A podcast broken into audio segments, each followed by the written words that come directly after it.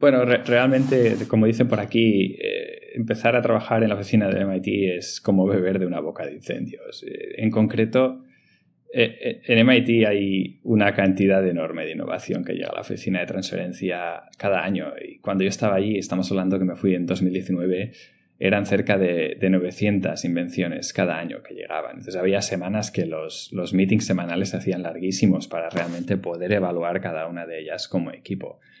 Pero es cierto que tampoco quiero que, la audiencia piense que esto es lo normal en Estados Unidos y esto es con lo que deberíamos comparar ¿no? entre España y lo que ocurre en MIT. Hay muchas que, sí que tienen este volumen y tienen calidad, no solo el volumen, pero también hay muchas otras oficinas que realmente pues, no, no producen tanto y que en lugar de tener 50 personas en la oficina a lo mejor tienen 3 no, no, no, lo tomaría como una referencia de lo que ocurre aquí a nivel ah, global en Estados Unidos. De hecho, nosotros siempre hacíamos la, broma ¿no? en la oficina de que un año en la oficina de MIT equivalía como 10 años en algunas otras oficinas. Y no es porque fuésemos más inteligentes, es simplemente un, tema de números. A más volumen, eso te lleva a más, más situaciones distintas que tienes que solucionar y de las cuales aprendes. Boston es, hoy por hoy, la meca de la innovación biotecnológica, el Silicon Valley de la ciencia de la vida que muchos han intentado replicar sin demasiada gloria. Los principales motivos de ese éxito podrían ser el talento científico en sus universidades e instituciones de investigación, y es que ¿quién no ha oído hablar de Harvard o del MIT, el Instituto Tecnológico de Massachusetts? La fuerte colaboración y la transferencia de conocimiento entre academia, industria biotecnológica y farma, esta sinergia ha permitido que las ideas y descubrimientos en el laboratorio se traduzcan en aplicaciones comerciales y terapéuticas de manera más efectiva. Boston cuenta con una sólida comunidad de capital riesgo y financiamiento para empresas emergentes de biotecnología. Los inversores están dispuestos a financiar proyectos y empresas con alto potencial de crecimiento y retorno, lo que ha atraído a numerosas startups y empresas del sector. Infraestructura y clústeres industriales. La región de Boston tiene una infraestructura bien desarrollada que favorece la investigación, desarrollo y producción de biotecnologías. Además, la presencia de una amplia red de empresas y organizaciones relacionadas con la ciencia de la vida ha formado un clúster industrial que fomenta la competencia y la innovación. El apoyo gubernamental mediante incentivos fiscales y programas de desarrollo económico, lo que genera un entorno favorable para las empresas bio y el fomento de esa innovación.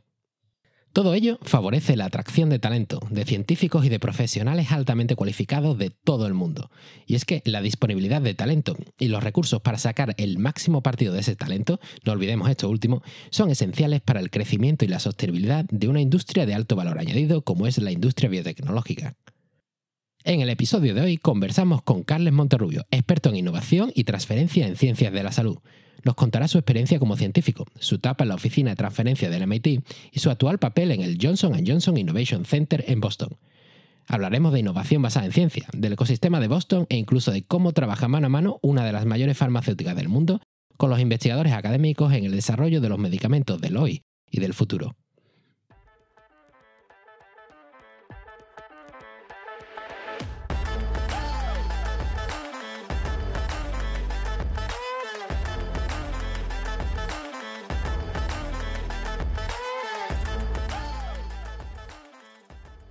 Soy Chema Oliva y somos Outliers, un podcast donde descubrimos cómo se transforma la buena ciencia en productos y servicios e innovadores. Comenzamos.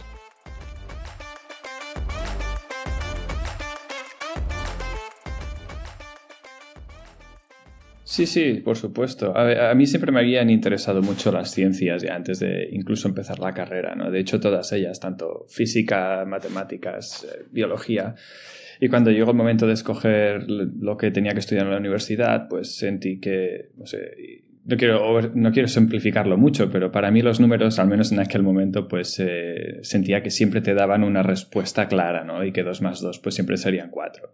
Y ya sé que podríamos matizar un poquito más sobre, sobre esto. Pero lo que veía, ¿no? Basado en mi carrera es que la biología era extremadamente compleja y, por ello pues la ciencia en, ese campo avanza de hecho a un ritmo bastante más lento que en el campo tecnológico. Así que decidí estudiar biología con, un enfoque en biomedicina. Eh, lo hice en la Universidad Autónoma de Barcelona. Tanto mi, carrera, lo que ahora le llamaría en el grado, que sería licenciatura en su momento, como, como mi máster en biociencias. Y en aquel momento mi intención a largo plazo realmente pues, era aportar mi granito de arena en el campo biomédico como investigador y eventualmente pues, tener mi propio grupo de investigación. Por eso decidí hacer la carrera de, biología, luego el máster y posteriormente pues, mi, doctorado. Es decir, desde siempre, siempre tenía la, quiero decir, la decisión de hacer un doctorado o no hacerlo iba como desde el inicio. Porque los perfiles bio suele ser como lo que te dicen que hagas, ¿no?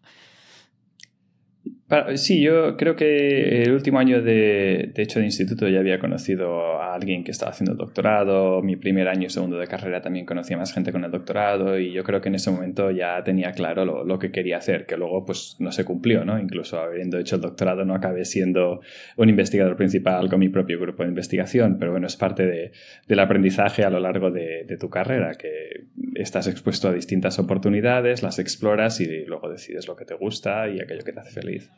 Pero sí, ya al inicio de la carrera yo ya tenía claro que, quería hacer el doctorado. Y después de, hacer la tesis por, Barcelona y eso, decides moverte a Estados Unidos, ¿verdad? Ahí fue un, fue un cambio radical, era la idea principal para luego volverte o algo. ¿Cómo, cómo fue esa, ese siguiente paso?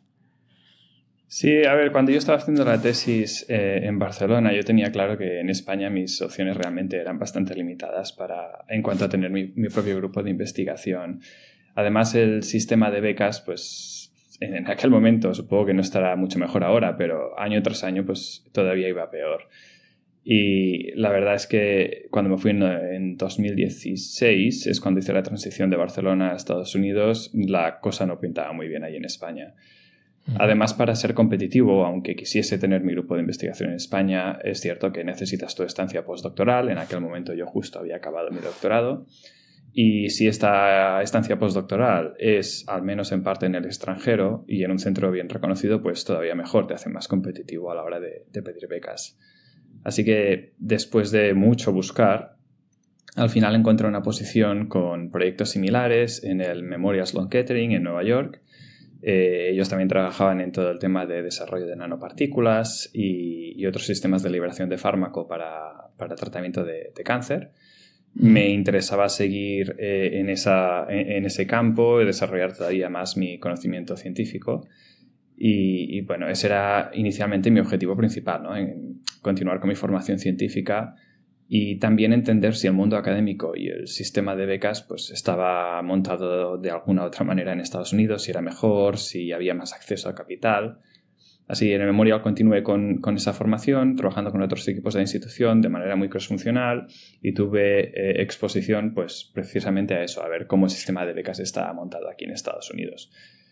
Eh, desafortunadamente tengo que decir que es, es, muy similar, ¿no? es muy competitivo, eh, hay hay más dinero, sí que es cierto, pero es muy difícil y, aún así eh, la, vida del investigador es bastante similar a la que podrías encontrar en España en, el sentido de eh, compensación, y no solo compensación económica, sino en, cuanto a, reconocimiento académico.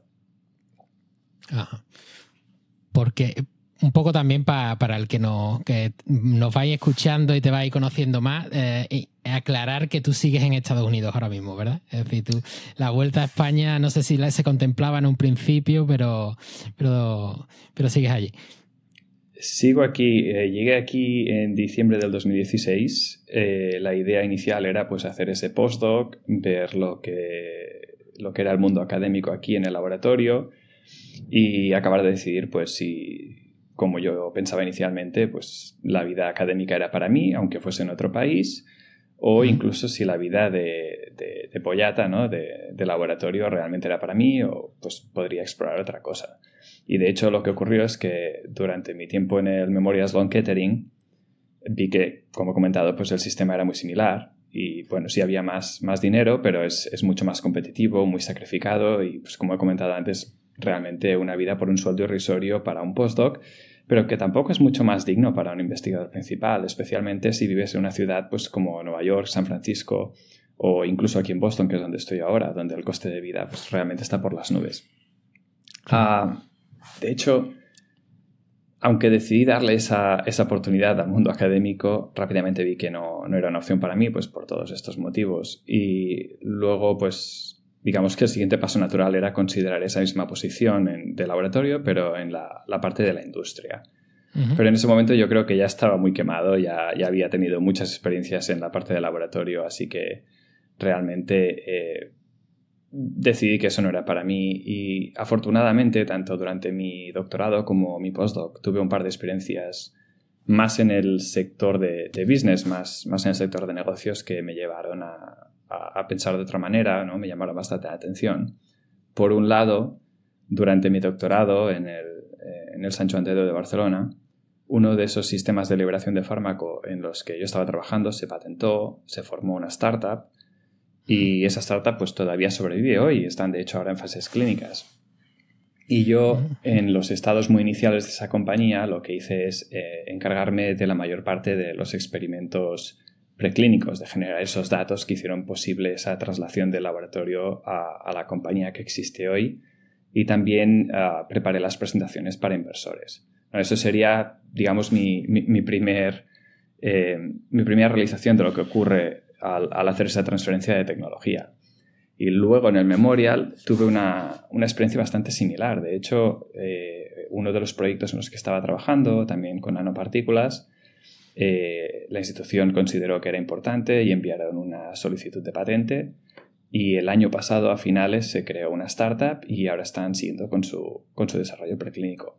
Y estas dos experiencias, tanto la del doctorado como la del postdoc, eh, trasladando básicamente lo que era ciencia académica, pero muy traslacional hacia la industria, fueron la, clave, de, yo creo, de, mi cambio de mentalidad.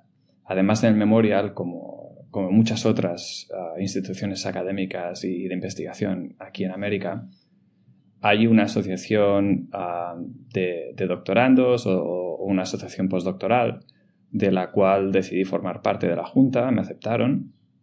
Y allí básicamente la Junta lo que se encarga es de organizar eventos de, networking con profesionales con, un doctorado en ciencias, ya sea ciencias de la vida o ciencias físicas, eh, ingenierías, que decidieron pues en algún momento tomar carreras alternativas. Y, esa fue pues la manera en la que yo tuve de explorar distintas opciones de las que podía yo realmente acceder aquí en Estados Unidos con un doctorado, que son muchas y realmente muy distintas de las que podrías tener en España. Claro. Es muy interesante y luego lo, retomaremos otra vez, pero creo que, es un momento eh, bastante acertado de preguntar qué opinión esa que tenías en ese momento cuando iniciasteis toda la parte de, transferencia, de desarrollar la, la, ciencia que estabais haciendo en el laboratorio, un poco la visión que, que te generó por aquel entonces y ahora lo que contaremos después desde el, desde el otro punto de vista, ¿no? Desde más del lado de la, de la industria. ¿Crees que tiene, que tiene sentido? Quiero decir, muchas veces el, el problema que nos encontramos con eh, eso, academia y, sector privado, esa traslación como que no llega, pero porque parece que se habla diferente idioma, ¿no? Entonces muchas veces los propios inversores dicen, oye, mira, yo no me... Quiero decir, la visión de un científico de cara a desarrollar un negocio basado en esa ciencia no suele estar bien enfocada, bien dirigida. Eso es lo que dicen algunos. ¿Tú, opinas eso? ¿Tú crees que un científico puede arrancar esa ciencia, por lo menos en los estadios iniciales? Sí, sí que puede, de hecho, y e, es cierto que, puede haber un poco de desconexión entre lo que ocurre en el laboratorio y lo que realmente puede ser una oportunidad para el mercado, que, en algún momento pues eh, eso puede llegar al paciente y, y tener un impacto real. ¿no? Yo, yo aquí empezaría quizá por decir que la mayor parte de la audiencia, ¿no? seguramente, si no toda, debe estar pensando, y es que la mayoría no tiene ni idea de lo que es la, la, parte del desarrollo de negocio durante el doctorado y el postdoctorado, y tú simplemente continúas con tu investigación para conseguir esa publicación, para conseguir esa tesis, aplicar a más becas y seguir con ese círculo. Es muy habitual realmente que, que el propio investigador que ha desarrollado, pues, por ejemplo, un fármaco, eh, sea la misma persona que crea una empresa o, incluso que ellos mismos sea pues, el CEO de esa empresa. Y eso, eso, está bien, sobre todo al, principio, ¿no? porque lo que necesitas al principio de una compañía es, sobre todo entender muy bien la ciencia y quién mejor que, que, la persona o el grupo de personas que han estado desarrollando eso. Pero necesitas un poco de, de, guía y esa guía pues uh, debería venir idealmente para la gente sin experiencia a través de la oficina de innovación o de transferencia de tecnología. ¿Qué es realmente o cuáles son los pasos que debes tomar para asegurarte de que esa ciencia que tú has estado haciendo y que es tan valiosa realmente algún día pues llegue al paciente. Y una vez ya tienes esa empresa incorporada y si has tenido suerte, pues has tenido un poco de, guía y te, han estado ayudando un poco desde la oficina de innovación, tienes que rodearte de la gente adecuada y eso sea ya gente que em, pillas en plantilla en tu compañía o sea gente que tomas como advisors para tu compañía, gente que ya ha pasado por eso antes que tú y que te puede dar ah, un poco de, conocimiento sobre aquello que funciona, lo que no funciona, extenderte un poco ayuda también en cuanto a su network, su, red de contactos, ya sea dentro de, la parte de, biotech y farma, como puede ser por, la parte de inversiones, que también las necesitarás. Claro. Un, estadio intermedio que, que, he visto en algunos, en algunos otros, otros países es que cogen, en vez de ser el CEO de esta compañía, en los estadios iniciales, digamos que cogen a alguien del equipo, a alguien que lo conoce, a alguien que ha terminado, por ejemplo, que se mueve muchísimo y que tienes otros intereses, como podría ser tú cuando estabas haciendo la tesis, esa persona la ponen, digamos, más CEO, ¿no? En ese primeros estadios y, digamos, la parte académica, el catedrático de turno y demás, que va a tope y que lleva 30 años investigando en algo, digamos que sigue la, eh, como CSO, ¿no? Eh, como Chief Scientific Officer o lo que sea, o de innovación o lo que sea. Y digamos que la, carne fresca es la que va moviendo intentando sacar algo. Luego pasa un par de años o lo que sea, si va bien, pues ya empiezan a meter, digamos, a profesionales, ¿no? Eso. ¿Qué opinas de eso? Sí, no, eso pasa bastante a menudo. Lo que pasa es que depende un poquito también de la institución académica en la que estamos hablando. Hay algunas universidades aquí que eh, si tienes una posición en una startup que acabas de crear, no puedes mantener tu afiliación a la universidad. Como mínimo tienes que tomarte pues, ese año sabático o el tiempo que sea necesario, simplemente por, por un conflicto que, que pueda haber ¿no? de interés entre la compañía que está pagando al final unas unas royalties a la universidad y la propia universidad, porque ese dinero que paga la persona a través de la compañía que ha creado, al fin y al cabo una porción de eso vuelve al mismo laboratorio que ha, inventado esa tecnología o ese fármaco, lo que sea.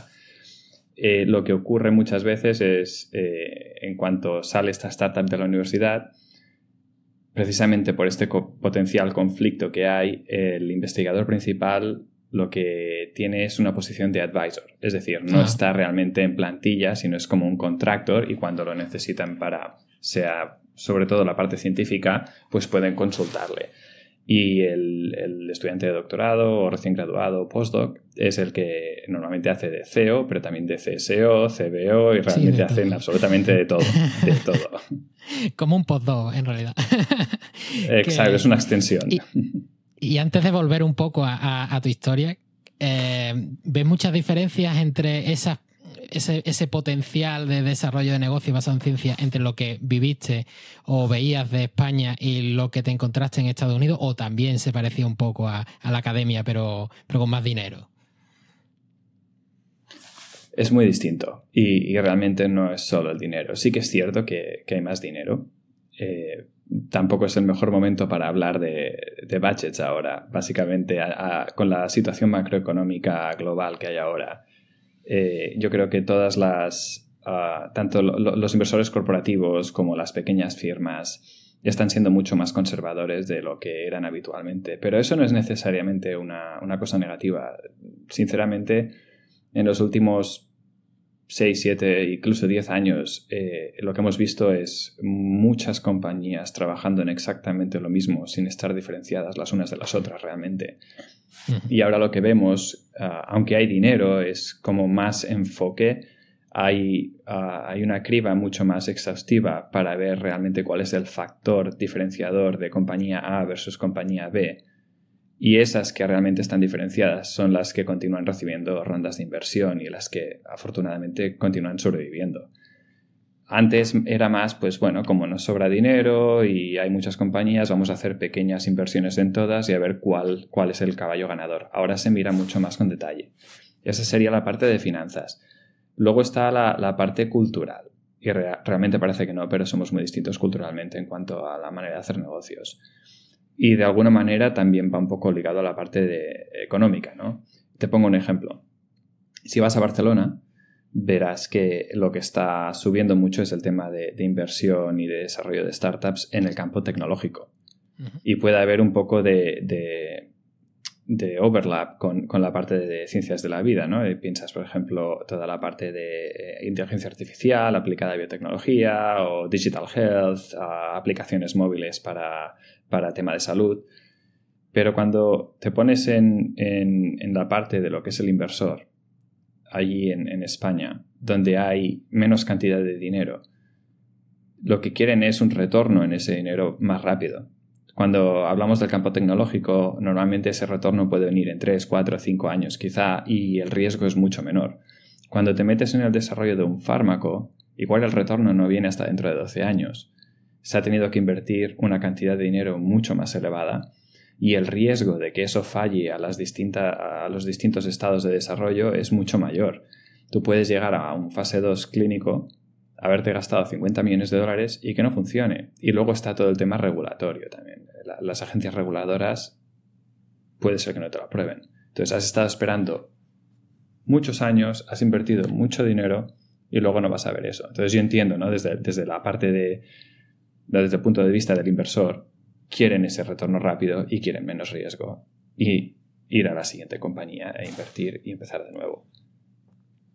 Claro y un poco por, volver, que ya luego retomaremos esto mismo desde, desde, el otro ángulo.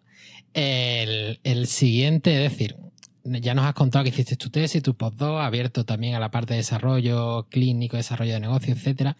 El siguiente paso, ¿cuál, fue? ¿A dónde, ¿A dónde te moviste después de eso? ¿Pasaste por una por consultoría e innovación? Bueno, pero desde la parte pública, digamos, ¿no? Sí, eh, yo cuando estaba haciendo mi, postdoc en el Sloan Kettering en, Nueva York, eh, como comentaba, pues formaba parte de esa asociación postdoctoral, ¿no? Era parte de la junta y organizaba esos eventos. Y en esos eventos traíamos gente de, que había tomado esas carreras alternativas. Entonces empecé a explorar distintas opciones que creía que podrían ser interesantes para mí. Había explorado consultoría, también había explorado ah, desarrollo de negocio, había explorado incluso eh, revisor de patentes, que nunca me gustó. El desarrollo de negocio era una de esas cosas que sí, entonces la continué explorando un poco más y descubrí que un salto muy natural de lo que era el laboratorio académico al mundo de negocios era a través de las oficinas de innovación, ¿no? las Tech Transfer Offices que les llaman aquí. Así que pensé, bueno, sigue con tu proyecto de postdoctorado y a la vez intenta encontrar un lugar donde puedas tener esa experiencia para acabar de decidir si realmente esto es para ti o no. Y así que encontré eh, un bootcamp que hacían en el Mount Sinai, ah, cerca de donde yo trabajaba en Nueva York, y ese bootcamp duró como tres o cuatro meses más o menos y eh, básicamente era una, una visión de, de, las distintas tecnologías que ellos tenían, evaluarlas, preparar un poco el, el, marketing de esas tecnologías, ver qué competidores habían. Me gustó suficiente como para decidir expandir un poco esa experiencia y bueno, sí, un poco lo que le llaman aquí, que es incluso que tengas tu título de doctorado y creas que eso no te va a pasar, pues eh, pasas por el aro otra vez y haces uh, una internship, ¿no? De, vas de becario y no cobras durante un tiempo, pero uh, lo recomiendo total, totalmente porque es la única manera realmente de poder hacer esa transición sin tener una experiencia previa de un, campo a otro, ¿no? Entonces lo que hice fue me, me, uní al equipo de transferencia de tecnología de la Cornell University que también estaba muy cerca de mi laboratorio, entonces yo lo que hacía era trabajar cada día en el laboratorio y luego por las noches me dedicaba a, colaborar con la oficina de transferencia de, Cornell. Y ahí pues es donde realmente empecé a trabajar en los primeros contratos, pues empezando con los más sencillos de confidencialidad, de transferencia de, materiales. Y una vez ya pues, eh, me sentí más cómodo con ello, decidí aplicar a una posición a tiempo completo a la oficina de transferencia de tecnología del MIT, del, Instituto Tecnológico de Massachusetts. Y ahí sí que fue mi primera posición como Licensing Associate, donde realmente trabajaba a tiempo completo y era una posición pagada en, el sector de innovación. Y esa fue mi, transición de, laboratorio al mundo de negocios. Claro, pasar por el MIT, vamos, es como si ya si estuvieras poniendo café, tiene que ser una, pasada alucinante, ¿no? O, es también el, un poco la, imagen detrás, ¿no? Bueno, realmente, como dicen por aquí, eh, empezar a trabajar en la oficina de MIT es como beber de una boca de incendios. Eh, en concreto, eh, en MIT hay una cantidad enorme de innovación que llega a la oficina de transferencia cada año. Y cuando yo estaba allí, estamos hablando que me fui en 2019, eran cerca de, 900 invenciones cada año que llegaban. Entonces había semanas que los, los meetings semanales se hacían larguísimos para realmente poder evaluar cada una de ellas como equipo. Pero es cierto que tampoco quiero que, la audiencia piense que esto es lo normal en Estados Unidos y esto es con lo que deberíamos comparar ¿no? entre España y lo que ocurre en MIT. Hay muchas que, sí que tienen este volumen y tienen calidad, no solo el volumen, pero también hay muchas otras oficinas que realmente pues, no, no producen tanto y que en lugar de tener 50 personas en la oficina a lo mejor tienen 3 no, no, lo tomaría como una referencia de lo que ocurre aquí a nivel ah, global en Estados Unidos. De hecho, nosotros siempre hacíamos la, broma ¿no? en la oficina de que un año en la oficina de MIT equivalía como 10 años en algunas otras oficinas. Y no es porque fuésemos más inteligentes, es simplemente un, tema de números. A más volumen, volumen. eso te lleva a más, más situaciones distintas que tienes que solucionar y de las cuales aprendes destacaba que allí en, el, MIT eh, perfiles científicos, porque lo que he visto aquí muchas veces en las oficinas de, innovación y de transferencia españolas, asociadas sobre todo a universidades, que son las que conozco, es que es un, perfil muy administrativo y muy desconectado un poco con, lo que se está moviendo realmente, con la parte técnica científica detrás. Y eso algunas veces también hace que no hablen el mismo idioma y demás. Y me genera un poco de rechazo, claro, desde el lado que vengo, ¿no? que es del lado científico. Allí destacan más esa figura y digamos hay grupos interdisciplinares, ¿no? Pero hay más científicos por allí o... Hay, mira, de la parte de mi equipo, cuando yo trabajaba en MIT, todo el mundo tenía un background científico. Algunos tenían, eh, digamos, el grado y máster, otros también tenían el doctorado. Y luego también había gente pues, que en lugar de, haber estudiado la parte científica habían hecho finanzas y un MBA en su momento y había gente pues, que tenía experiencia en la parte legal, ¿no? gente que a lo mejor estaba estudiando derecho, que aquí en Estados Unidos sería como estudiar un doctorado, primero tienes que hacer tu carrera y luego puedes ir a estudiar derecho.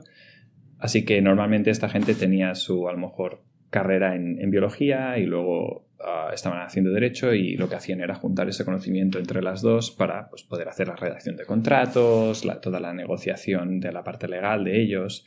Y realmente este equipo tan interdisciplinar eh, hace que, las cosas funcionen bien, porque donde tú igual no tienes esos conocimientos, tu compañero al lado sí que los tiene. Claro.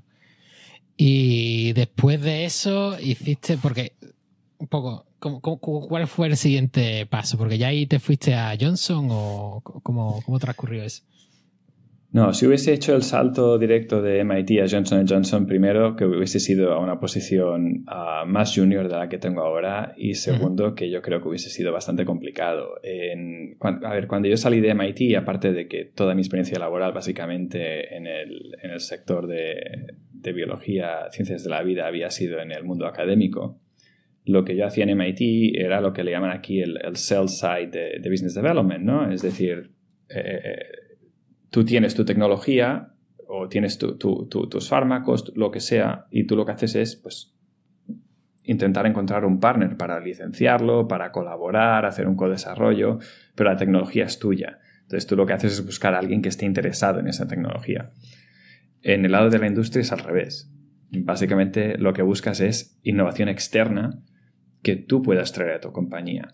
Entonces, había cosas que, pues, por el simple motivo de no haber estado en una empresa eh, trabajando en, innovación, no tenía ni idea. Y es que hay un tema burocrático bastante complejo y ya no hablo solo por el tema de procesos y, cómo te aprueban las distintas, digamos, proyectos, sino el tema de riesgos. Eh, ¿no? ¿no? es lo mismo una oficina de transferencia que le pasa todo el riesgo a, la, empresa de desarrollo, pase algo con un paciente, pase algo con algún tema legal de protección de la patente. Todo eso es la empresa la que es responsable. Entonces yo antes cuando estaba en MIT y eh, hacía cualquier tipo de relación comercial con una empresa, básicamente nosotros, no, quiero generalizar, pero como que te lavas un poco las manos, ¿no? Tu contrato ya te cubre las espaldas y es la persona, bueno, la, compañía que va a estar usando esa tecnología la que se tiene que encargar de, de, que realmente está todo en orden. Ahora, estando en la compañía, esa persona soy yo la que tiene que evaluar perfectamente todos esos riesgos conjuntamente con un equipo muy grande e interdisciplinario para asegurarnos de que realmente está todo en orden y podemos continuar. Entonces, el, paso este, perdón. No, no, cuenta, cuenta. No, entonces, eh, para mí el, paso intermedio de MIT a Johnson Johnson fue a una empresa intermedia, pero en, el, lado de, la compañía. Esto era Cell Signaling Technology, es una empresa de biotecnología que en lugar de tener pues, unos 130.000 personas como tenemos en Johnson Johnson, tiene, tienen 600 empleados y ahí había un grupo global de Business Development. Entonces yo era la persona encargada a nivel global de traer ah, eh, eh, innovación externa a la compañía desde el punto de vista de identificación, evaluación y tener esas ah, relaciones tanto con el equipo interno como con el equipo externo y traer todos a un consenso en cuanto a lo que necesitábamos y realmente lo que podíamos ah, traer a la compañía para generar un impacto ya estuve ahí como unos tres años más o menos. Y luego, pues, echaba un poquito de menos, la verdad, la parte de, drug development que había hecho durante mi doctorado, postdoctorado, y quería también ver cómo las cosas funcionaban a una escala mayor. Y ese fue el momento en el que decidí eh, unirme al equipo de Johnson Johnson. ¿Y cuál es, cómo fue eso?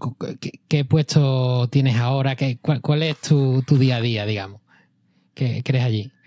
Porque tú estás en el Johnson Johnson Innovation Center de Boston, ¿no? Es el nombre, digamos, ¿no? Eso es correcto, sí. Johnson Johnson Innovation es una de las, creo, más de 200 compañías que forman parte de la familia de Johnson Johnson. Entonces, uh, Johnson Johnson Innovation tiene varias localizaciones. Los Innovation Centers eh, están colocados uno en Boston, el otro en San Francisco, ah, hay otro en Londres y otro en Shanghai. Y los equipos de ah, Early Innovation Partnering, que es, mi equipo básicamente, somos los equipos que nos encargamos pues, de eso, de encontrar, evaluar y traer esa innovación desde la parte de negocio a la compañía. Como de innovación externa que está en estados iniciales hay tanta, porque todavía no han tenido la oportunidad, supongo, de, fallar y, de desaparecer, como sí que ocurre a medida que vas avanzando y progresando esa investigación. Necesitamos ser regionales para estar realmente aquí al pie del cañón de todo lo que está pasando, hacer esas relaciones con la gente, acudir a eventos, a conferencias, conocer realmente personalmente a investigadores de MIT, de Harvard, ¿no? En nuestro caso, cuanto más cerca estés, más posibilidades tienes de, ser el primero o la primera en saber lo que está pasando y si es algo interesante, pues iniciar esa conversación y pues quizá pues traer esa innovación de una manera u otra a la compañía. Pero Johnson Johnson Innovation es, mucho más que no el, el, partnering team. Tenemos también los J-Labs, que son nuestros incubadores a nivel global. Creo que tenemos como 13 o 14 localizaciones ahora mismo. Y simplemente pues, proporcionamos espacio a esas compañías en estados iniciales que no tienen los recursos para permitirse estar en su propia, digamos, su propia oficina, su propio laboratorio, sino que tienen pues recursos que comparten con otras startups que se encuentran en, el mismo, en la misma situación. Aparte, a través de esta relación con JLabs, si están en nuestro espacio, también tienen acceso a, nuestros expertos, tanto de la parte de desarrollo de negocio, como expertos en la parte de, de I +D. Realmente hay mucho ah, coaching, ¿no? Eh, las, empresas estas, las startups que están en los incubadores, pues, obviamente muchas no tienen experiencia previa, pero tienen acceso a hablar con nuestros expertos y hay un poco de, guía ¿no? hacia dónde tienen que ir, qué es lo que sí funciona, lo que no, cómo, incluso cosas básicas, cómo hablar con industria, cómo presentar a industria, qué es realmente lo, lo que nos interesa y lo que no. Luego también otra cosa que hay mucha gente que no sabe es que las empresas farmacéuticas también tenemos inversores y es, ¿no? los, los corporate investors y podemos invertir tanto en empresas privadas como en empresas públicas. Y normalmente startups van directamente a, inversores privados.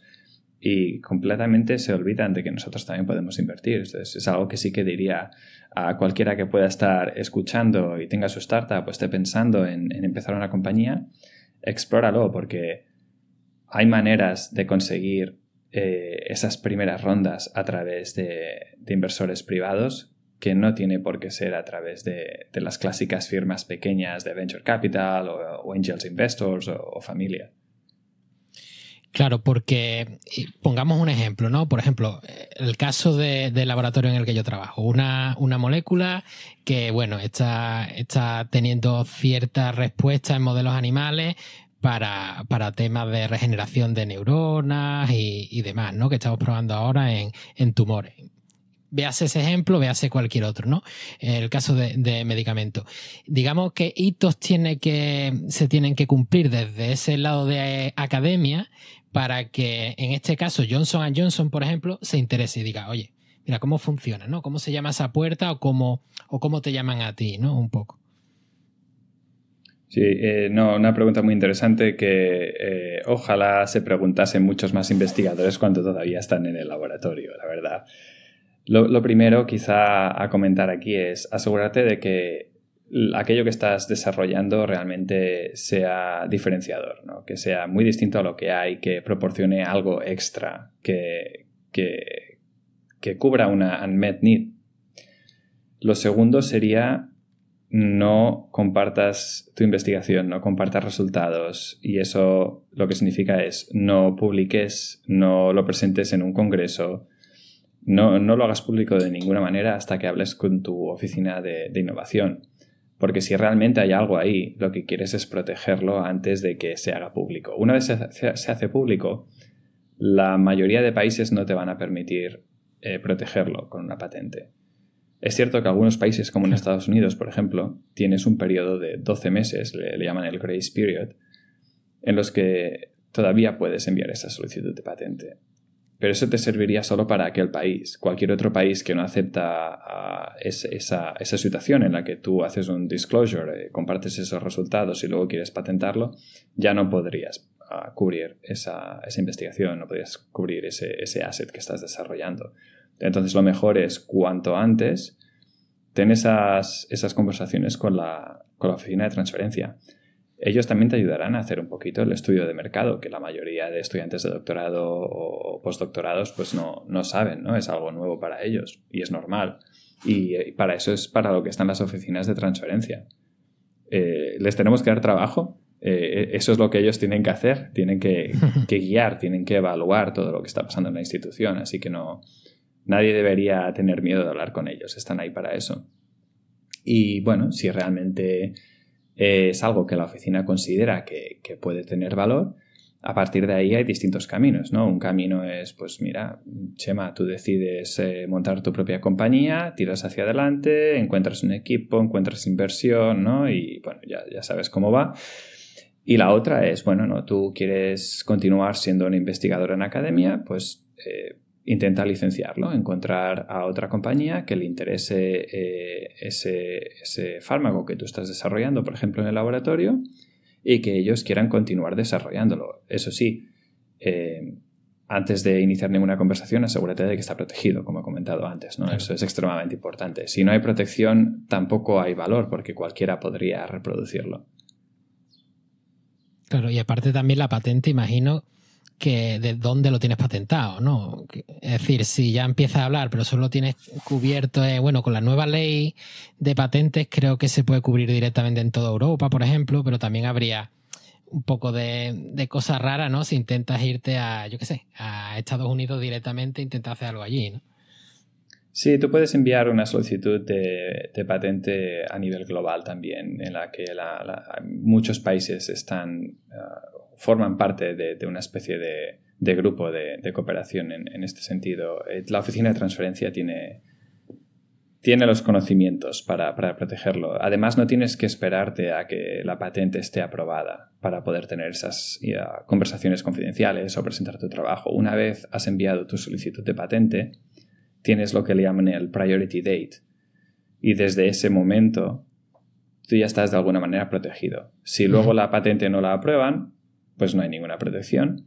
pero si en algún momento la han aprobado, la fecha en el que tú has enviado realmente la, solicitud de patente es la que cuenta.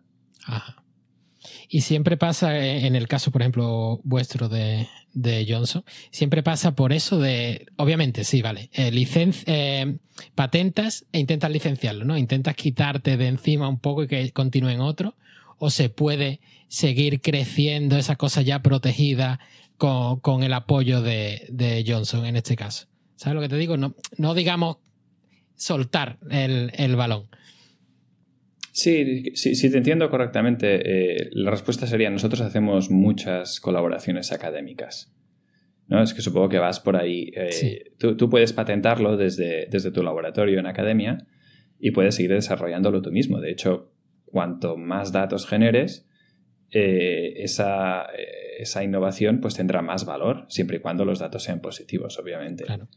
Eh, seguir avanzando la investigación normalmente pues cuesta mucho dinero, especialmente cuando ya te acercas a, fases clínicas. Y ahí es cuando muchos investigadores pues ya paran la investigación Ah, o al menos deciden no continuarla de manera unilateral y es cuando hacen el partnering pues, con, industria, sea biotech o sea con farmacéuticas. Mm. Y ahí es donde nosotros entramos, básicamente obtienes una licencia para poder colaborar con ellos y sí, esa colaboración puede durar pues, meses, ¿no? En forma de una evaluación primera o si todo funciona bien, pues puede durar años y realmente llegar cerca de lo que sería la comercialización de, de ese fármaco.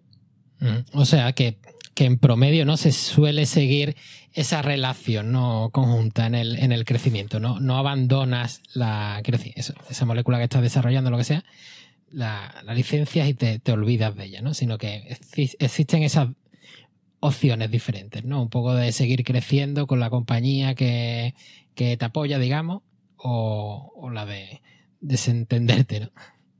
Exacto, sí, hay, muchos caminos distintos y todo depende un poco de, por un lado, lo, que la compañía necesita, lo, que quiere, pero también lo que los investigadores que han desarrollado ese fármaco eh, quieren. Hay, eso, ¿no? Los, grupos de gente que, que, lo que quieren es empezar su propia compañía, por lo tanto, lo que van a hacer es intentar gestionar una licencia para ellos mismos poder empezar la compañía con ese fármaco hay otros que, lo que quieren es pues, olvidarse completamente e ir a otro proyecto y lo que hacen es una licencia donde la compañía continúa unilateralmente con el desarrollo y como mucho pues quizá tiene eh, algunas horas de consultoría con los investigadores, especialmente al inicio. Y luego hay lo que le llaman el, True Co-Development, ¿no? el desarrollo conjunto de, ese fármaco desde el momento en el que se inicia una relación formal entre la compañía y la universidad. ¿Qué, sensación te da a ti desde, desde ese lado de, la compañía que es, más cómodo para ustedes? ¿Tener, un, tener una colaboración conjunta con esa gente que lleva muchos años trabajando en eso o intentar decir, mira, no me calientes más la cabeza, eh, danosla y nosotros... no sé si es una pregunta un poco arriesgada. no, no, no, para nada. No, es, muy buena pregunta. Y te diría que por lo que he visto de momento, la, la, primera parte de tu pregunta realmente es lo que nosotros preferimos, que haya un poco de implicación de los investigadores hay mucho troubleshooting que pasa a, lo largo del desarrollo de un fármaco y lo que quieres es que los expertos que han desarrollado eso hasta cierto punto, sea el que sea, estén contigo durante ese proceso. Y a, veces es eso, ¿no? A veces es pues simplemente horas de consultoría, a veces es, bueno, pues mira, ese estudiante de doctorado ha acabado la investigación y nos interesa traerlo al equipo, eso también puede ocurrir, ¿no? Tienes un, una nueva persona que, traes a bordo y pues es una parte, un, componente muy importante de ese equipo que va a continuar con el, con el desarrollo. Solo para, para que la gente sea consciente, la industria farmacéutica leí un artículo a inicios de este año, creo que actualmente en general, estoy generalizando mucho, pero entre un 40 y un 60% del portfolio de las grandes farmacéuticas ha sido posible gracias a innovación externa. Y no, puedes trabajar de manera aislada del mundo, necesitas realmente la colaboración de, esta gente experta que está desarrollando innovación cada día en cualquier rincón del mundo. Y, has notado un poco por, esos matices, ¿no? esas sensaciones. Aquí, no sé si ocurrirá lo mismo en Estados Unidos, ah, desde al lado académico, ¿no? y voy a intentar ser un poco abogado del diablo, la, industria farmacéutica le, da un poquito de, grima, ¿no? En ese sentido, ¿no? Como lo ve como, oye, aquí parece que están los buenos y los malos, y el académico se sitúa a bandera al lado de los buenos para ellos, eh, a su entender, y la, y la empresa farmacéutica, digamos, esos malos, ¿no? Que no van buscando el interés, en fin, esas, tonterías, ¿no? ¿Tú crees que esa visión un poco infantil, por decirlo de alguna manera, de la relación entre el sector público y privado ocurre igual en Estados Unidos o, es, digamos, un poco la casuística nuestra española? Es un poco una pregunta trampa, pero ah, no, te, diría que al menos en, lugares como los que estoy yo aquí en Boston y en, los principales hubs que hay en Estados Unidos de, investigación biomédica, creo que está muy claro que tanto la industria entiende que no pueden sobrevivir sin los académicos y los académicos también entienden que necesitan la industria, porque al fin y al cabo en academia los recursos son muy limitados y espero que la mayor parte de la gente en el sector biomédico en academia lo que quiere realmente es poder curar al paciente algún día. Y para eso necesitas los recursos y, la experiencia que tiene la, industria farmacéutica para llevar, ¿no? trasladar ese, ese asset desde el laboratorio académico hasta el paciente. Desde un centro académico va a ser muy complicado, primero, obtener los recursos en cuanto, me refiero a recursos económicos, para eh, para poder hacer toda esa investigación. Es muy, muy caro, especialmente cuando ya te pones en, ensayos clínicos de fase 1, fase 2 y demás. Eso no lo vas a conseguir en un laboratorio académico, no en una, en una universidad. Ahí es donde la industria farmacéutica entra y permite que esos años, a veces décadas de investigación académica, puedan llegar a beneficiar al paciente. Y obviamente una cosa que la industria sí que comprende cuando hacen algo es, no, se hace ciencia básica en industria. Ellos tienen que hacer ciencia muy translacional, algo que tenga un impacto en la sociedad. Hay, hay dos motivos para eso, ¿no? Pero obviamente uno es el, el, motivo económico. Si no hay un impacto en la sociedad, no hay dinero que viene de vuelta, no puedes seguir investigando y por lo tanto no puedes seguir beneficiando a la sociedad con otros fármacos en el futuro. Es por eso que la relación entre industria y academia aquí se ve de una manera muy distinta. La, academia continuamente nos, envía correos, nos pide tener meetings, nos, pide incluso eh, que les guiemos un poco en cuanto a la investigación que ellos tienen. ¿no? Hay, a veces hay preguntas simples como de plan, ¿esto crees que es necesario en el mercado hoy en día o ya hay algo ahí que cubre esta necesidad? O a veces es más en, la parte económica, de mira, tenemos esto, creemos que es bueno, pero no podemos seguir desarrollándolo porque no tenemos los recursos para hacerlo. ¿Os interesaría colaborar? ¿Os interesaría tomar una licencia, comprar ese portfolio y seguir vosotros de manera unilateral? Yo creo que la relación entre industria y academia, repito, enfocándonos en lo que serían los, los principales hubs de, de biomedicina aquí en Estados Unidos, está mucho más conectada. Hay, un entendimiento mucho más cercano entre los dos. interesante. También un poco muchas veces, ¿no? Quiero decir, eh, no, se le puede, decir, no se le puede pedir al científico que lo sea todo, pero sí es verdad que dentro de, ese porcentaje global de científicos hay algunos que tienen ciertos intereses o afinidad por una serie de cosas y otros por otras, ¿no? Entonces, muchas veces lo que veo que en los, eh, si entendemos un paper o la investigación que estás haciendo, lo que quieres que te entre en la revista, lo que quieres es llegar al top, a la revista más alta que puedas y demás, no tiene por qué ser o puedes enfocarlo para que con esa financiación, digamos, pública para investigar pueda servirte para lo otro también, es pensar como lo que quieres demostrar científicamente, también que pueda ser, entre comillas, un MVP, un producto mínimo viable, ¿no? Es decir, eh, a lo mejor para el paper te hace falta ver por PCR tal, tal y tal con la molécula y a lo mejor eh, para la industria también el experimento que tienes que hacer es ver si infiltra o invade más el tumor por tener o no tener la molécula de, turno en el medio. ¿no? Y se puede un poco canalizar, es decir, tener la mente un poco más abierta a ese lado de desarrollo ¿no? de, las cosas, sin tener que dejar tu sitio ¿no? Eh, en un lado o en otro. ¿no? Así es, y quizá me, referiría a lo que comentaba antes, ¿no? Si, alguien está trabajando en conseguir ese paper y están ah, obteniendo los resultados finales y creen que eso puede ser de interés para la industria, antes de enviar ese paper para revisión, ah, hay que hablar con la oficina de, innovación y considerar si eso debería protegerse. Básicamente, muchos investigadores en academia tienen el miedo de que si tienen una relación con la industria no van a poder publicar y por lo tanto si no publican luego no van a conseguir más becas para poder seguir investigando. Mm, no nos interesa a nosotros que, que, ocurra esa situación. Lo que necesitamos, como comentaba antes, es investigadores que están desarrollando cosas nuevas cada día en todos lados. ¿no? Entonces, sí que es cierto que hay ocasiones en las que tenemos que poner un hold ¿no? poner un, tiempo en pausa esa publicación en función del proyecto, pero nunca he visto que, realmente digamos desde industria, no, no, esto no se va a poder publicar nunca. Quizá es un hold de un año, pero también hay que decir que somos muy flexibles. Entendemos que a veces no solo es una publicación para conseguir una beca, a veces es una publicación para conseguir, eh, bueno, para que alguien pueda acabar su, su tesis doctoral, por ejemplo hay, maneras de, reconciliar esta pequeña separación entre industria y academia. Eh, yo, siempre aconsejo, si alguien en academia considera que hay algo que puede tener valor para, los pacientes, deberían hablar con industria o deberían considerar empezar su propia compañía.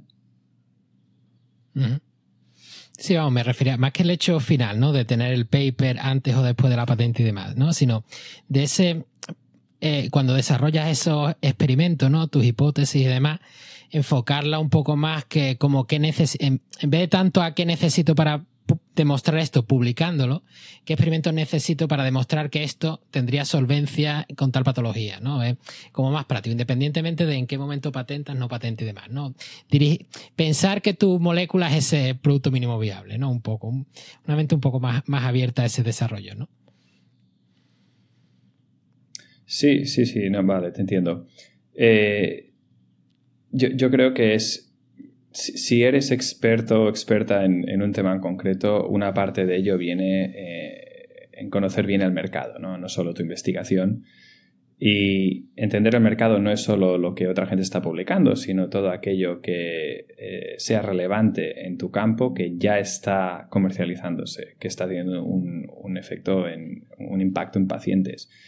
Basado en eso, entenderás realmente qué es lo que necesitas en tu investigación para diferenciarte de alguna manera, para aportar un valor adicional a lo que ya existe y también a lo que puede existir en un futuro cercano a, bueno, cercano o a, medio plazo.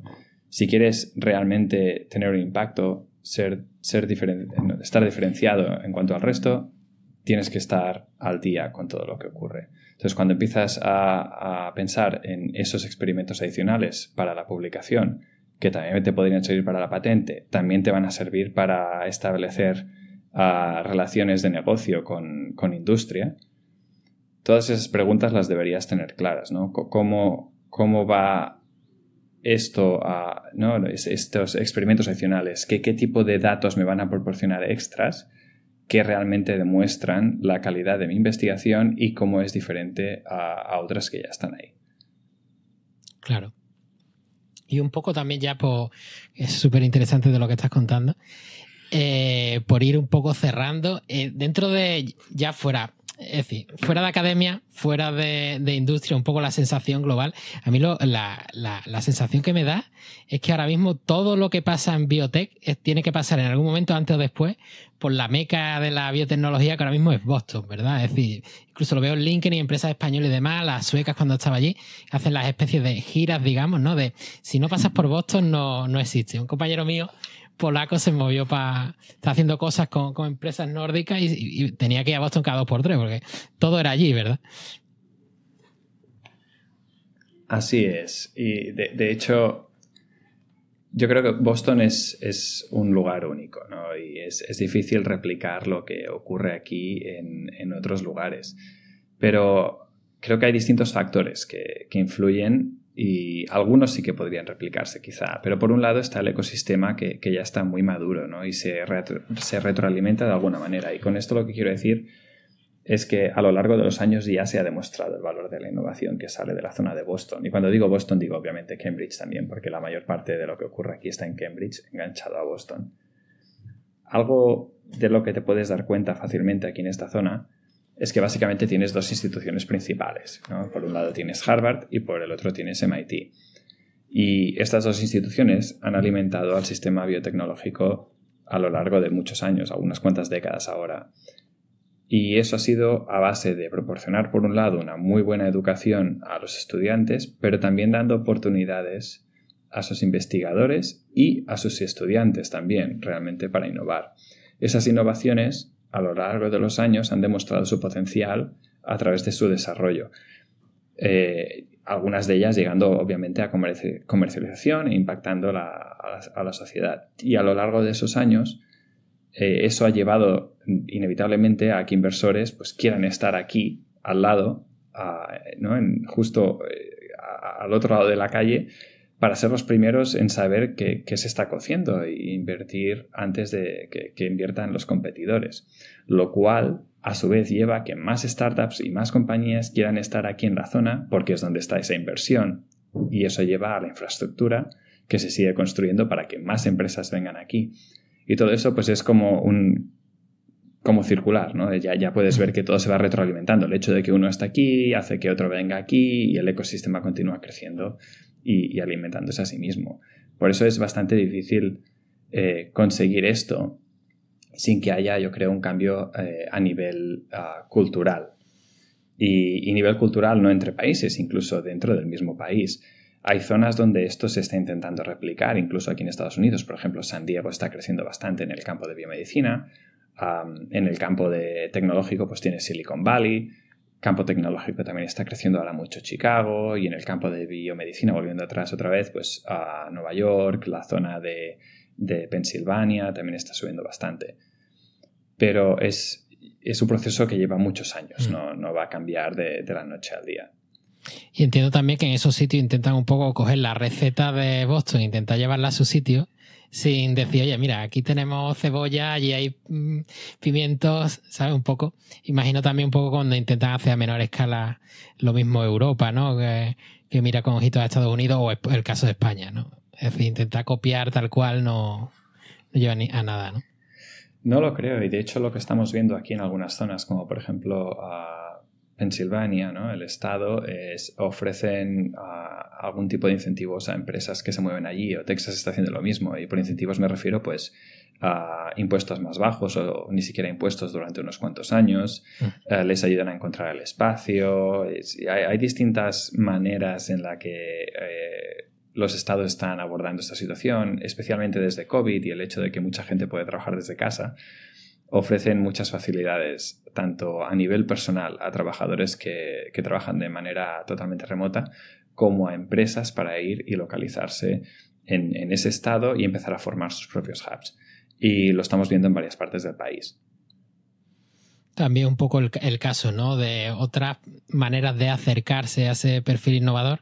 Esta por un lado sería intentar copiar, que no, que no funciona prácticamente nunca. Digo aquí, ¿eh? Digo cruzando el charco. Eh, otra sería intentar llevarte una pequeña oficina para allá, que tengo entendido que es bastante insostenible y no tiene mucho sentido en algunos aspectos, ¿vale? Y luego otra sería, que eso sí lo veía, por ejemplo, más que lo hacían los, suecos, es intentar fichar a gente con experiencia. Es decir, cuando tenían una, una biotech más o menos pequeñita, eh, se intentaba coger a alguien del mismo país, muchas veces era más complejo y casi que más caro que intentar traerse a alguien que estuviera súper trillado ya de haber vivido eso desde hace 10 años en, en Estados Unidos, ¿no? Principalmente eso en Boston, ¿no? Esas son un poco las dinámicas para intentar acercarse a, a la excelencia de, de, allí, ¿no? Entiendo, ¿no? Sí, eh, yo lo que he visto en, mi experiencia en Barcelona con la gente que, que interactúo bastante a menudo es normalmente, como tú comentas, uh, escogen gente que ha tenido quizá una experiencia internacional o una experiencia en industria, pero eh, en Europa.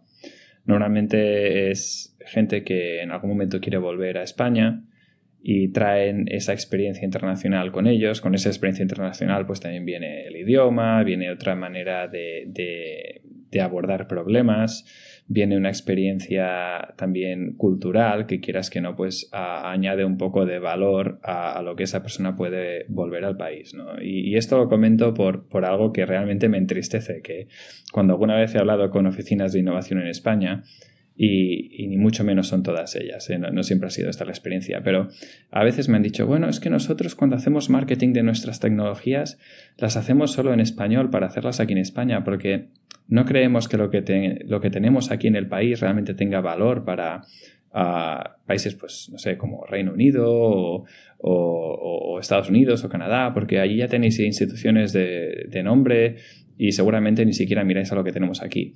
Eso es un error enorme. ¿No? Y, ese es uno de los problemas que hay en España que, he visto, es que no nos vendemos bien.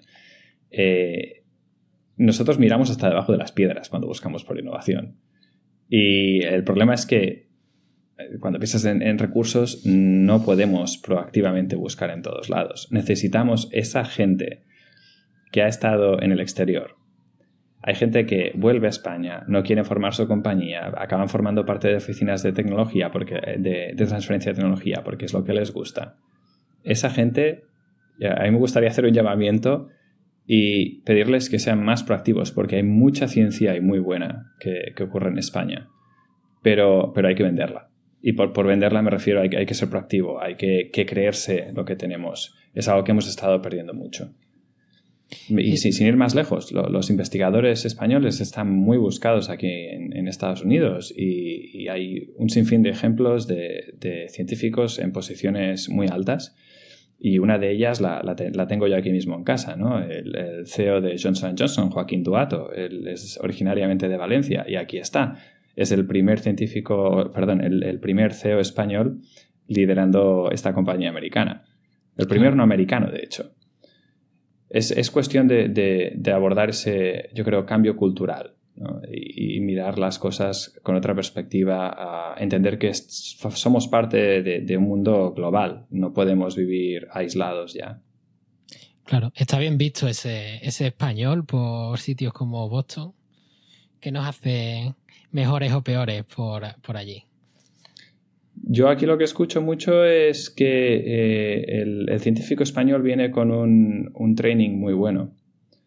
Mm, no sé si es el training que, digamos, lo, que aprendes en la carrera, yo creo que más bien se refieren a lo que aprendes durante tu doctorado postdoctorado. Realmente, una de las cosas que, yo vi durante mi estancia postdoctoral en Sloan Kettering es, bueno, había dinero en el laboratorio, pero eso no significa que la investigación que se hace sea mejor, significa que puedes gastar más. Y a veces con eso viene un, un mal gasto de recursos y a veces no piensas bien los, los experimentos, no lo optimizas mi experiencia viniendo de Barcelona era otra. No puedes empezar a gastar sin pensar realmente bien los, el diseño de los experimentos, todo aquello que puede ir mal, encontrar un, plan B un C, ¿no? E intentar, pues eso, optimizar todos los pocos recursos que tienes. Es algo que cuando llegas aquí y ves, a ves tus compañeros eh, a veces derrochando un poco todo lo que hay en el laboratorio sin realmente pararse a pensar lo que están haciendo, viniendo de, España, pues duele un poco. Yo creo que, ellos lo que ven aquí es, bueno, eh, esta gente que viene de España, con menos recursos en laboratorio, con menos becas, han conseguido eh, hacer una buena investigación y, saben lo duro que es y, bueno, es, algo que ellos aprecian. Eh, de hecho, aquí lo que sí que se entiende en Estados Unidos es que con un doctorado, si algo has aprendido, es aprender por ti mismo y aprender rápido y que tienes lo que le llaman aquí, ¿no? Muchos um, transferable skills, uh, eh, digamos, eh, habilidades que has aprendido a lo largo de tu carrera que pueden ser aplicadas a, a, otros sectores quizá o a otros tipos de roles. Y eso es lo que ellos aprecian realmente. Son valorados allí, ya que estabas con lo de las transferencias, de esas skills y demás de los doctores, ¿son valorados allí los perfiles con un doctorado o, no, absolutamente. La diferencia aquí dices que tienes un PhD, todo el mundo sabe lo que es. y, repito, yo por ejemplo, mis primeros 9-10 meses en Johnson Johnson, eh, dentro de mi, trabajo de Business Development en, innovación externa, yo estaba dando soporte al equipo de oncología. Eso es lo que yo había hecho durante mi, mi doctorado y mi postdoctorado. ellos entienden que con un doctorado los investigadores con los que trabajas, tanto internos como externos, te van a hacer más caso cuando tienes esas llamadas con ellos, ¿no? Cuando tienes los mm. meetings, simplemente por ese título al final de tu nombre, porque saben por todo lo que has pasado hasta el momento de obtener tu, titulación. Y yo lo he visto en, en, algunas de estas reuniones donde he estado yo con mi doctorado y otra gente que no, y sí que hay, hay veces en las que, bueno, pues tú eres un poco más el centro de atención cuando la gente habla sobre ciencia, simplemente porque ya asumen que por tener un doctorado pues vas a poder seguir más la conversación. La otra parte es esos transferable skills que tú ganas a lo largo de tu carrera. Eso es algo que aquí lo tienen muy, muy, muy bien entendido. Eh, como comentaba, de esos nueve meses, diez que estuve en oncología, en febrero empecé una transición, ya no trabajo con oncología, Ahora trabajo con um, Data Science y, Technology, ¿no? Para que nos hagamos una idea, es toda la parte de ah, inteligencia artificial, computación cuántica, plataformas tecnológicas para el desarrollo de, fármacos, para la investigación. No sé nada sobre el tema, esto es algo completamente nuevo para mí, pero eso a la empresa le parece perfecto. Y la respuesta que, que tuve de la empresa es, bueno, si a ti te interesa, ya aprenderás, no hay ningún problema. Eh, hay una parte de mi trabajo que obviamente pues ya la sé hacer, que es la parte de Business Development. Toda la parte científica, eh, espabilate y apréndelo. Podrás. Y es, eso es lo que ellos valoran en un PhD, la capacidad de aprendizaje. Qué bueno. Y aquí, un poco por, por, poner la nota discordante, aquí un poco eso, ¿no? En el caso que hablamos, ¿no? De medicamentos, lo que suele apreciarse y también lo quieren los perfiles en cuando se están buscando candidatos en industria farmacéutica que sean médicos. Es decir, el doctorado que se valora aquí, el doctor aquí es médico, que no, no, es, un doctorado, de hecho. Eh, ahí ya que tengas el PhD es poco, ¿no? Sigue siendo el biólogo, el farmacéutico o el biotecnólogo de turno. Y, y eso, ¿no? Pero bueno, habrá que seguir salvando esos, esos obstáculos. ¿no? Aquí hay posiciones en las que especialmente dentro de la industria, sí que necesitarías ser médico. Oh, claro. Eh, pero, por ejemplo, eh, nuestro. si, miras a, la mayoría de CEOs de, industria farmacéutica o, de biotech, la mayoría son ah, doctorados con también un MBA. El MBA es algo que todavía se sigue valorando bastante dentro del sector de negocio. Pero si no vas a estar en la parte de, business development, no es necesario realmente. Mm. Aquí se hace mucho, nota el, el, tema MBA para la transición a, industria, para esas posiciones de trainee y demás de, de la farma. Dice, ya que te sacas algo, te sacas un MBA y ya transicionas de esa, de esa manera. Aquí sería al revés. Si tú ya tienes tu doctorado, primero empieza a trabajar en el sector de negocio y en algún momento, si quieres, te puedes sacar el MBA. Porque es más realmente, sí, lo que entienden aquí es, bueno, tú puedes tener un MBA, te lo sacado en un año, dos, tres, lo que sea, pero eso, no te da experiencia ah, trabajando en, el sector de negocios. Primero necesitas esa experiencia y luego el MBA te puede dar ese suplemento de, de conocimientos y ayudarte en tu día a día, eso sí. Y me ha gustado mucho una parte que creo que el, cierre lo podíamos ir haciendo por ahí. Cuando decías lo de venderse bien, y de hecho es algo que te lo, te lo voy a preguntar en abierto, va a salir la grabación, porque muchas veces me planteo si debería incluso empezar a grabar los episodios en, en inglés, ¿no? Las entrevistas en inglés. Y es un poco por eso, ¿no? Es decir, por ejemplo, el LinkedIn, que es donde realmente eh, suele obtener eh, retorno. Es decir, conecto mucho mejor en español porque la comunidad, ¿no? Lo, que, lo mismo que te decían esos gestores de innovación y demás, la comunidad que tienes que recircula contigo es más, es más cercana y por lo tanto no, tiene la misma aspiración y demás, y, el, feedback es mejor, pero es verdad que llega a menos gente. El caso contrario, por ejemplo, era, era Suecia, que todo lo que hacían era de promoción y demás, todo, prácticamente todo, aunque hablaran sueco allí, era, era en inglés, ¿no? Era, era un poco las dos estrategias diferentes. Conectas menos con los que tienes al lado, pero puntualmente tu piedra llega, llega muchísimo más lejos. Así es, así es. De hecho, eh, a mí incluso me cuesta ya tener reuniones también dentro de, trabajo que no sean en inglés, básicamente por, todo el, lenguaje que uno usa, al que está acostumbrado. Ah, una de las cosas que comentaba antes, ¿no? Era a nivel español lo, que me habían comentado algunas oficinas de innovación, de que hacían el marketing simplemente a nivel de país y bueno, pues eh, vi eso, de que no, no, nos vendemos bien, que es algo que yo ya había escuchado antes cuando estaba en Barcelona y nunca realmente había entendido. Pero luego, por otro lado, ¿no? Eh, en cuanto a lo que comentabas ahora del idioma, y realmente hasta me duele decirlo, ¿no? Hay gente de oficinas de innovación en España que literalmente me han dicho que, bueno, que, sí, que saben que hacen cosas de valor, pero mm, no se atreven a contactar con nadie en el extranjero pues por el tema del idioma. Oh. Estamos en pleno 2023. Si no hay nadie en esa oficina que como mínimo hable inglés, esa oficina tiene un problema y necesita algún tipo de reestructuración. No, no podemos estar confinados a hacer negocios solo dentro del Estado por un tema de idioma. Es cierto que si te fijas en muchas oficinas de transferencia ahí en España, hay gente que lleva muchos años en esas oficinas. Es una posición bastante estable, es una posición que seguramente pues, puedes llegar a disfrutar bastante, pero hay que reciclarse. La, excusa del idioma no, no, creo que sirva ya en, en el año 2023 realmente. Totalmente totalmente. Entonces me plantearé más seriamente hacer los, episodios en, inglés. Es curioso porque si lo miras desde el otro punto de, de, vista, cuando me lo plantea muchas veces o escucho, quiero decir, el tirar de, tú tienes tu ejemplo en Estados Unidos de algo que es súper potente y dices tú, para intentar hacer un negocio parecido, me lo llevo a mi país en otro idioma. Es como si yo el, podcast intento simular un poco lo que hace Uberman Lab y demás en su, en su podcast de, ciencia y demás. Claro, si intento hacerlo en inglés, no voy a escuchar nadie, pero si eso mismo intento replicar lo que hace Uberman o cualquiera de estos superpotentes, en español tengo un pequeño nicho. ¿no? Y entonces ahí algunas veces creo que el, error del, español, ¿no? Es decir, si quieres hacer nicho de algo que ya es muy potente en otro lado, vale, hazlo en español. Pero si quieres llevar fuera lo que tú ya tienes aquí, entonces es verdad que tienes que tirar de, hablar en el idioma de los demás, ¿no? Exacto, ¿no? Y, repito, hay buena investigación saliendo de España.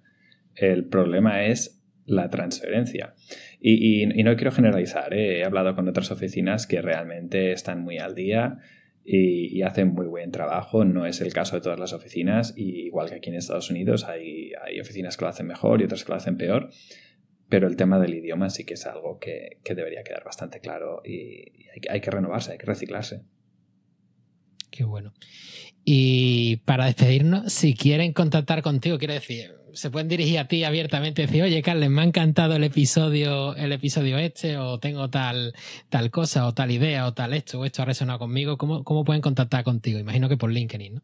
La mejor manera sería LinkedIn y lo que siempre digo es que la gente no envíe simplemente una invitación, que añadan esa nota que LinkedIn te da la opción de, añadir cuando envías una, una invitación si lo haces por ordenador, si lo haces a través del teléfono, creo que no puedes, porque si no, no, la voy a aceptar. ¿no? Recibimos muchas invitaciones a nivel diario, especialmente estando en la zona de Boston, de investigadores que, bueno, todo el mundo tiene la mejor molécula del mundo, pero si no te dicen el por qué te están añadiendo, es difícil poder ah, realmente contestar a todo el mundo.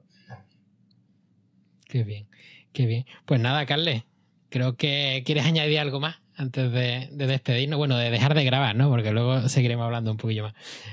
Algo de, no, todo, todo perfecto. No sé si he respondido a tus preguntas, pero bueno, en cuanto a la audiencia, si, si me contactan, encantado de, de, continuar con la conversación en cualquier modo que les pueda ayudar. pues muchas gracias, Carle. Perfecto, gracias a ti.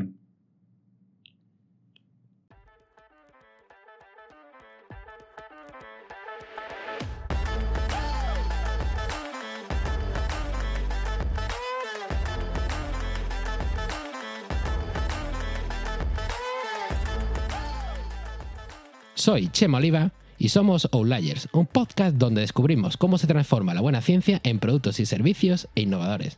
Comenzamos.